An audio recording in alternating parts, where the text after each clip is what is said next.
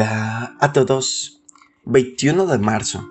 Y gracias a nuestro devocional Alimento para el Alma, hoy podrán escuchar Misericordia. Lectura devocional sugerida es Génesis capítulo 1, verso 27, Lucas 6:31, en sus capítulos también 10, del 25 al 37 sus versículos. Nos dice Lucas 10:35, Cuídamele y todo lo que gastes de más, yo te lo pagaré cuando regrese.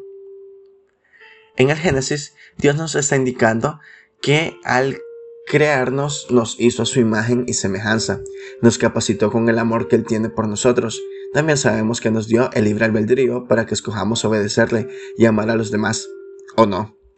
En Lucas 6, Dios nos dice, y como queráis que hagan los hombres con vosotros, así también haced vosotros con ellos. Esta indicación está muy lejos de buscar ayudar a otros si solo tenemos en mente lo que vamos a recibir a cambio.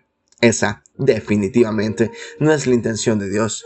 En la parábola del buen samaritano que encontramos en Lucas 10, tenemos un ejemplo claro de lo que Dios nos pide que seamos. Si actuamos como el samaritano que atendió al herido, hagámoslo con compasión en nuestro corazón. Si por circunstancias de la vida somos el herido, seamos agradecidos con quien nos brinda su ayuda.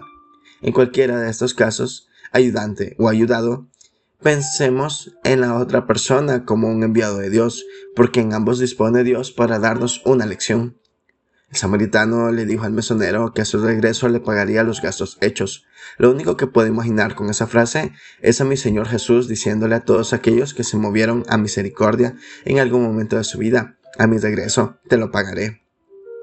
Sintámonos satisfechos con el simple hecho de cubrir una necesidad ajena y poner un alivio y una sonrisa en el rostro del ayudado, pues Dios también está en él.